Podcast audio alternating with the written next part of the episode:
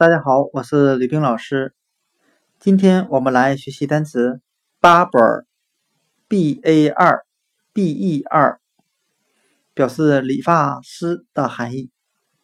我们用谐音法来记忆这个单词 barber，它的发音很像汉语的“爸爸”，口字旁加一个“八”。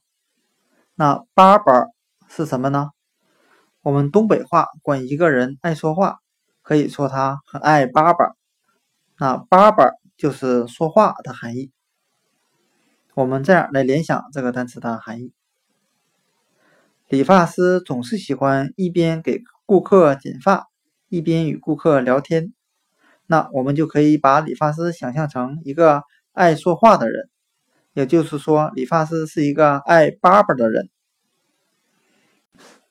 今天所学的单词 barber 理发师，我们就可以通过它的发音联想到汉语的“爸爸”，表示说话的含义。理发师是一个爱说话、爱爸爸的人。今天所学的单词 barber 理发师，我们就讲解到这里。